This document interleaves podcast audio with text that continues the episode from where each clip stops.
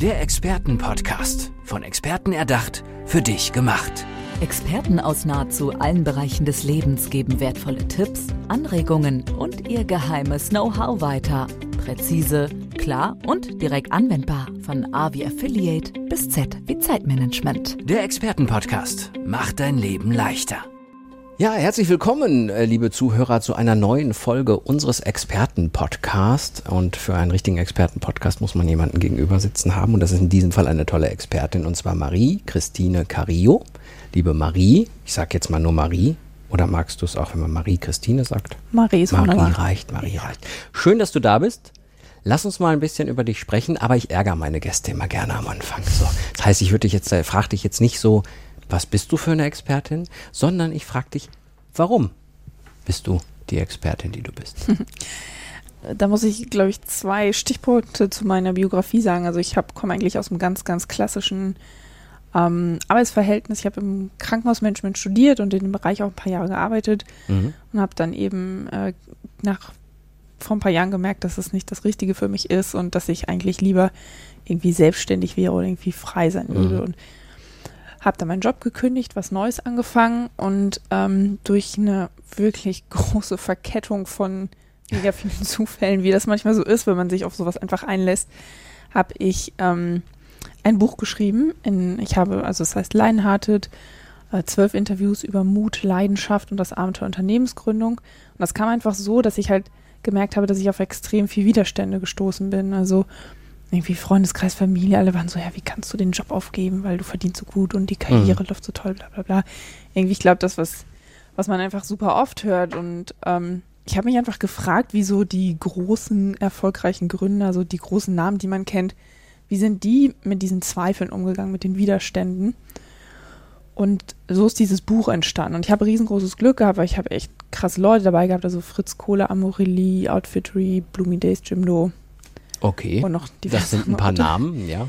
Ja, ich habe einfach, so bin ich so ein bisschen in diese Gründerszene reingerutscht, sagen wir mal. Hab mich halt viel damit beschäftigt, so auch so einfach viele Leute getroffen. Mhm. Ich war viel auf Gründer-Events dann als Speakerin eingeladen und ich habe immer gemerkt, dass es immer viele Probleme gibt. Also wir haben ein paar junge Leute, die sind, oder die sind gar nicht unbedingt jung, aber die sind super motiviert, die wollen was reißen, die haben coole Ideen und wir haben auf der anderen Seite eine sehr ausgeprägte Industriekultur hier in Deutschland. Das ist aber schön formuliert. Ja, also dieses, äh, dieses ähm, kein Fehler machen, nichts Mhm. riskieren und so, das, das muss man einfach historisch sehen. Das ist einfach, das kommt eben daher, dass wir ja im Grunde eine Maschinenbauernation sind und Mhm. das hat unsere Kultur geprägt und das, das war auch gut, aber jetzt steht uns das einfach ein bisschen im Weg und ich habe halt gedacht, wie, wie kann man das vielleicht einfach zusammenbringen? Also was kann man machen, um äh, dieses wunder, wunderschöne Land äh, einfach zukunftsfähig zu halten? Und Okay, genau, so so kamst ich, du da rein. kam ich da so rein. Und so erklärt sich deine Expertise dann am Ende auch. Ich möchte kurz zu, dem, zu der Jobkündigung gehen. Ist das für dich ein Moment gewesen, der auch Mut erfordert hat? Ja, definitiv. Zumal ich wusste, dass, ich glaube, abgesehen von meinem Ehemann, alle Leute das für eine blöde Idee halten würden. Der darf ja auch nichts anderes sagen. Der muss dir beistehen. Nee, der hat mich, der ist selber Unternehmer und der hat mich echt viel unterstützt. Mm. Also das muss ich schon sagen. Hm. Aber der hat immer gesagt, mach das, mach das, mach das. Und ähm, War eine gute Entscheidung. ich habe es keine Sekunde bereut. Hm. Wirklich keine. Also ich hatte mit meiner alten Chefin noch relativ lange Kontakt und die hat mich jedes Mal, wenn wir uns gesehen haben, gefragt, und hast du es bereut? Nein. Nein, gar nicht. ja, also klar, Selbstständigkeit oder Unternehmen zu gründen, ist, ist schon hart oder so. Es ist jetzt gar nicht so, dass ich das so verherrlichen will und dass Mhm. alles so easy ist, aber ich treffe meine eigenen Entscheidungen. Und was mich halt total gestört hat in dem alten Job, war immer dieses, das machen wir aber schon 30 Mhm. Jahre anders und Hm. diese endlosen Sitzungen und Meetings, es war mal, mir, mir ging das alles nicht schnell genug. Du hast jetzt Ja. eben beschrieben, die beiden Lager so ein bisschen näher zusammenzubringen. Ne? Die jungen Leute mit ihren Stärken und den Visionen und die Ja. Älteren, die sagen, es läuft doch eigentlich ganz gut, unser Produkt verkauft sich gut. ist natürlich echt eine schwierige Aufgabe. ja, ne? definitiv. Oder ist es manchmal einfach nur ein, ein großes Hindernis, was man überwinden muss und dann entsteht auch so ein Flow möglicherweise? Also ich habe so ein bisschen die Erfahrung gemacht, dass wir vielleicht so ein bisschen Kommunikationsprobleme haben. Also gerade in neuen Unterne äh, großen Unternehmen wenn da irgendwelche Neuerungen eingeführt werden, gerade auch so technische Sachen, also wenn wir jetzt von Digitalisierung und KI und so sprechen. Und viele Leute haben dafür einfach total Angst. Und das kann ich auch verstehen, weil es nicht greifbar ist. Es gibt keine richtige Definition. Schon allein, was ist denn künstliche Intelligenz? Also ich glaube, was am Stammtisch äh, besprochen wird und was irgendwo in, an, bei Experten besprochen wird, das hat gar nichts miteinander zu tun. Und ich glaube, die Leute haben so viel Angst und man müsste diesen Leuten einfach die Angst nehmen, ihnen viel mehr erklären und sagen, was vielleicht auch für sie dabei rausspringen könnte, als immer nur so mantramäßig zu sagen, das wird alles super. Mhm. Und, und ich, ich glaube, das ist ein großes Problem und das, das erlebe ich schon, dass wenn man die Leute so ein bisschen, ich sag mal, in die Hand nimmt, mhm. dass, ähm, dass sie viel offener sind und viel mehr, ja, Lust auch haben, das irgendwie mitzugestalten. Ja, und den Sinn vielleicht auch sehen, ne, weil man, ja. das kann nie schaden, wenn die ja. Leute einfach wissen, was für einen Sinn dahinter steckt und welche positiven Entwicklungen es geben kann. Ja, und ich meine, es hat auch so, super viel Vorteil. Als die Computer eingeführt wurden, hatten die Leute auch alle Angst. Mhm. Ich meine, heute würde sich doch keiner mehr hinsetzen und mit der Schreibmaschine schreiben. Ja, Du hattest eben mal kurz die Gründerszene erwähnt. Hattest du sie erwähnt, weil du selber dann auf einmal Gründer warst und dich selbstständig gemacht hast oder weil du da auch aktiv bist als Expertin? Also ich habe einfach ein riesengroßes Netzwerk mir aufgebaut. Mhm. Durch das Buch habe ich natürlich viel Kontakte geknüpft und dann bin ich ganz viel eingeladen worden zu Veranstaltungen und da kommen ja dann, also ich meine, wenn man dann so einen kleinen Vortrag hält, ne, mhm. ja, gibt es ja meistens hinterher was zu essen und dann spricht man noch miteinander und so lernt man einfach mega viele Leute kennen und ich glaube, so bin ich in erster Linie da so reingeraten, ja. Die besten Geschäfte gibt es beim Essen und an der Bar. Ist wirklich so. Glaube, ja. ja ne? Ist nicht nur so ein Satz, ne? Ist echt so, ja. Du hast äh, auch erwähnt, dass wir ein tolles Land haben und dass Definitiv. eigentlich vieles, vieles sehr gut läuft. Aber es gibt natürlich im Moment auch viele, die sagen, wenn wir uns äh, darauf ausruhen, dann haben wir ein Problem, dass ja. wir gerade überholt werden. Ist das etwas, was du auch so nachvollziehen kannst? Kann ich definitiv nachvollziehen. Wir müssen gucken, also wie gesagt, wir, ich finde, wir bauen nach wie vor ja tolle Maschinen, made in Germany, ist einfach immer noch ein Qualitätsmerkmal. Aber wir müssen eben aufpassen, dass wir nicht ähm, die, äh, wie Christoph G. so schön gesagt hat, die Werkbank äh, der Chinesen werden. Also dass dort irgendwie Innovation entsteht und wir einfach diejenigen sind, die hinterher mal die Sachen zusammenbauen.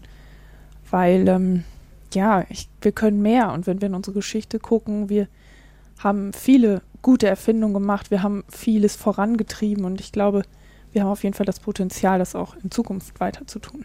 Ich habe äh, gestern die Nachrichten gesehen und da ging es um E-Mobilität beim Auto und das in äh, Asien im Grunde überholt hat und das Tesla in Amerika auch jetzt und wir sind eigentlich totale Nachzügler. Aber dann hat ein Experte gesagt, dass wenn wir uns jetzt äh, wirklich auch was Vernünftiges auf die Beine stellen, VW bringt ein neues Modell auf einmal auf mhm. den Markt und die Regierung redet darüber, flächendeckend Ladestationen mhm. zu machen, ist ja ein schönes Beispiel eigentlich. Ne? Also eigentlich haben wir ja noch voll Power und hat, mhm. der hat doch gesagt, wenn wir es jetzt angreifen, können wir das noch, können, wir sind total am Aufholen gerade. Das zeigt ja eigentlich, wie viel Power noch bei uns ist. Ne? Definitiv. Es ist ja auch noch nicht zu spät, aber wir mhm. müssen einfach gucken, dass wir nicht so weitermachen wie die letzten Jahre, dass wir einfach den Drive wieder so ein bisschen mehr kriegen. Und ich glaube schon, dass es da einfach eine Menge Sachen gibt. Auch politisch muss man sagen, haben wir da auch ein paar Sachen, die man mal fördern könnte. Mhm äh, um so ein bisschen die Kräfte zu bündeln. Und ich glaube natürlich, wir haben auf jeden Fall das Potenzial und wir müssen uns nicht abhängen lassen. Aber ich glaube, wir müssen einfach jetzt was tun und nicht noch zehn Jahre warten und dann gucken alle traurig. Als ähm, Expertin, vielleicht auch als Beraterin etc. gibt es ja so Dinge, ähm, wo man, wo man mal war, wo man geholfen hat und wo einem dieses tolle Gefühl entgegengebracht wurde, dass man da was gerissen hat. Was war das letzte Mal, wo du dieses Gefühl hattest? Du darfst gerne ein bisschen überlegen. Ich schnabuliere meinen Kaffee kurz. Ähm, Gott, das Gefühl, dass ich was gerissen habe.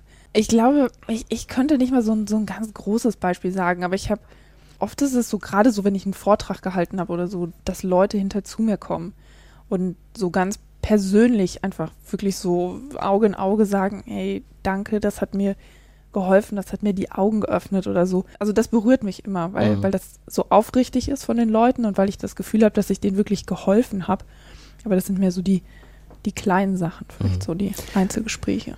Ich gehe nochmal zu dieser Maschinenbaunation, das fand ich echt ein gutes Beispiel. Da haben wir ja häufiger auch mal ältere Herren sitzen. Ähm, wie stehen, gehen die dir gegenüber? Du bist jetzt noch, also jung nenne ich es jetzt mal, nicht nur aussehen, sondern auch so und hast eine Expertise und ich habe es auch aus eigener Erfahrung, äh, kenne ich das, wenn man dann wenn der Altersabstand zu demjenigen, dem man da was erzählen will, zu groß ist, dann ist der immer direkt total skeptisch. Solche Leute das, zu überzeugen. Ja, das stimmt grundsätzlich, aber ich glaube, die, die Firmen, mit denen ich überhaupt Kontakt habe, das sind schon die, die schon gemerkt haben, ah. sie müssen was machen und vielleicht nicht genau wissen, was und wie und hilflos sind. Das mhm. sind aber die, die eigentlich grundsätzlich aufgeschlossen sind und die es nach meiner Erfahrung eher gut finden, dass man noch relativ jung ist. Also ich bin jetzt ja auch nicht mehr 20 oder so, aber dass man noch relativ jung ist und ähm, die, die schätzen eigentlich gerade diesen, ich sag mal, vielleicht etwas unverstellteren Blick oder die Dynamik, mhm. die man mitbringt. Ich glaube, wenn, wenn ich jetzt in eine Firma einfach reingedrückt worden würde, also wenn man einfach sagen würde, so, du gehst da jetzt hin, mach das mal, und die von sich aus nicht den, den Willen hätten, dann wäre das wahrscheinlich wirklich schwierig. Also gerade wenn ich mir überlege, wie gesagt, ich komme aus einem sehr, sehr konservativen äh, Arbeitsbereich eigentlich.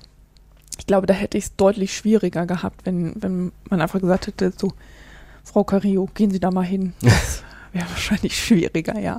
Jetzt habe ich wahrscheinlich den Kardinalsfehler eines Podcasts gemacht, dass ich eine Interviewpartnerin oder das Alter irgendwie ins Spiel gebracht das habe, okay. über das wir diskutieren könntest du mir da kurz die Absolution erteilen, dass das nicht so schlimm war?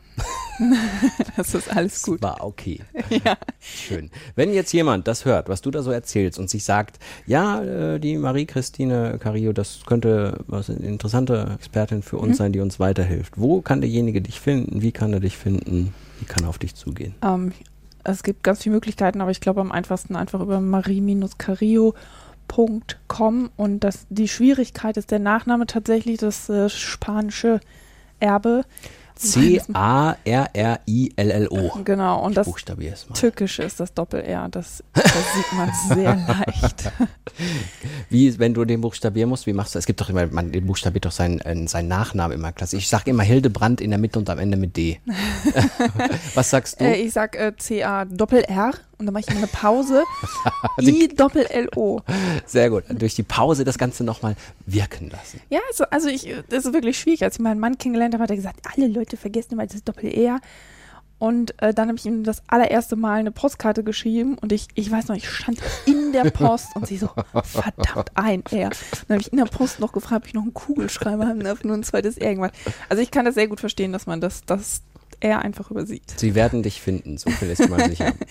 Und vor allen Dingen, wenn ihr noch mehr über die Experten und Expertinnen des Experten-Podcasts äh, erfahren wollt, dann abonniert doch bitte hier diesen Podcast, kurz auf Abonnieren klicken, da gibt es noch weitere Folge, vielleicht ja auch nochmal mit dir in naher Zukunft, wer sehr, weiß. Sehr, sehr gerne. Auf jeden Fall bedanke ich mich für diese Folge.